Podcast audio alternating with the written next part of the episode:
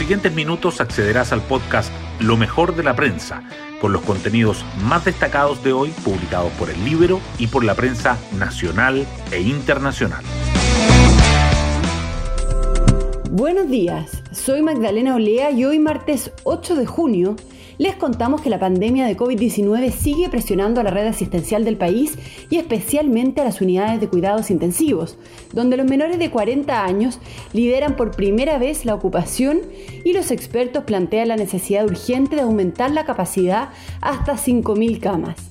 En tanto, la segunda vuelta de las elecciones presidenciales en Perú se mantiene en el centro de la agenda informativa, mientras Pedro Castillo saca una leve ventaja en el conteo oficial de votos, Keiko Fujimori denuncia irregularidades y los mercados se derrumban ante la incertidumbre.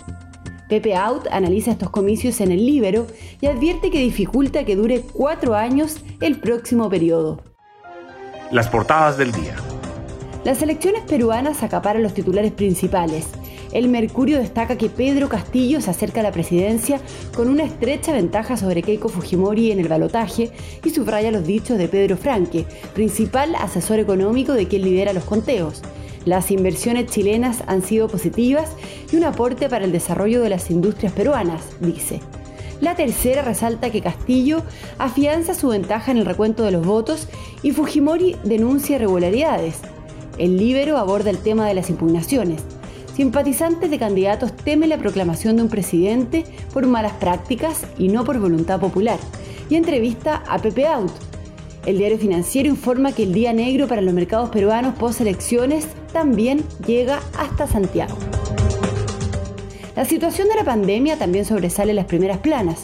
El Mercurio dice que alcanzar las 5.000 camas críticas esta semana surge como nueva meta urgente para atender los casos de coronavirus mientras que la tercera agrega que los menores de 40 años lideran por primera vez la ocupación de la SUSI y que en Valparaíso investigan fiestas masivas en pleno toque de queda. La economía también está presente. El Mercurio destaca que las exportaciones llevan nueve meses al alza y más de 500 productos, además del cobre, marcan récord. La tercera resalta que Chile tiene los impuestos más altos de la región en pero uno de los más bajos entre los países de la OCDE. La política nacional tampoco falta a los titulares. La tercera subraya que la invitación de la moneda Joaquín Lavín tensiona los ánimos en Chile Vamos. Temas del libro. La periodista Ángela del Canto explica las controversias que podrían costarle la elección a Karina Oliva, a menos que la salve una ola de participación. A pocos días de las elecciones de gobernadores regionales, los expertos coinciden en que las controversias que rodean a la candidata de comunes, Karina Oliva, podrían pasarle la cuenta.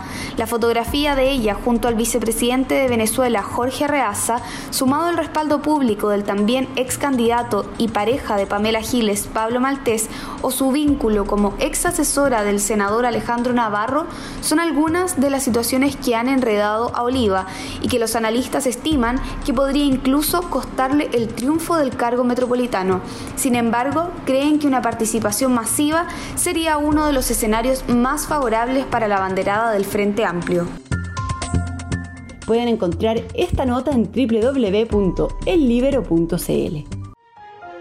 Hoy destacamos de la prensa. El izquierdista Pedro Castillo revirtió la tendencia y pasó a liderar el conteo oficial de los votos en Perú con el 50,2%, mientras que la derechista Keiko Fujimori conseguía el 49,7%. Casi el 96% de las actas han sido procesadas, pero todavía se están contando los sufragios de las zonas rurales, que favorecen a Castillo, y del extranjero donde Fujimori tiene mayor respaldo. La ex legisladora denunció supuestas irregularidades y el estrecho resultado abre un debate sobre un eventual camino judicial. Los mercados peruanos se desplomaron y contagiaron a la Bolsa de Santiago ante la ventaja de Castillo. La moneda local, el sol, alcanzó un nuevo máximo histórico, el riesgo país subió más de 7% y el principal índice de la Bolsa de Lima bajó casi 8%. Los retrocesos bursátiles fueron encabezados por el sector minero, que se vería más afectado en caso de que Castillo cumpla su promesa de nacionalizar los recursos naturales. La Bolsa de Santiago también sufrió, arrastrada por el desplome de las empresas más expuestas al país vecino. Ayer solo quedaban 166 plazas disponibles de las 4.486 que conforman la red asistencial del país. El Ministerio de Salud proyecta que los próximos 7 días se necesitará un total de 4.700 y los expertos reiteran la necesidad de llegar hasta las 5.000.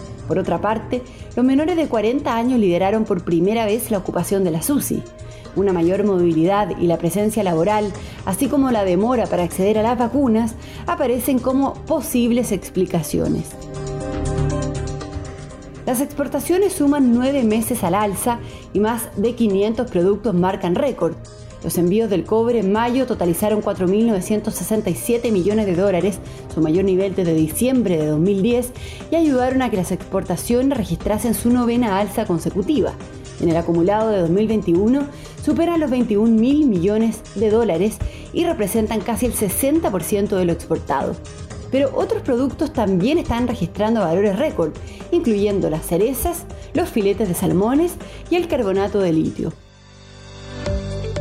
Y nos vamos con el postre del día. Chile jugará la Copa América a todo evento. La selección nacional disputará el certamen sí o sí, considerando los castigos que pueden caer por bajarse del torneo. Ya se están planificando los traslados y también está estipulado que si un jugador no quiere asistir, se respetará su postura y no habrá castigo.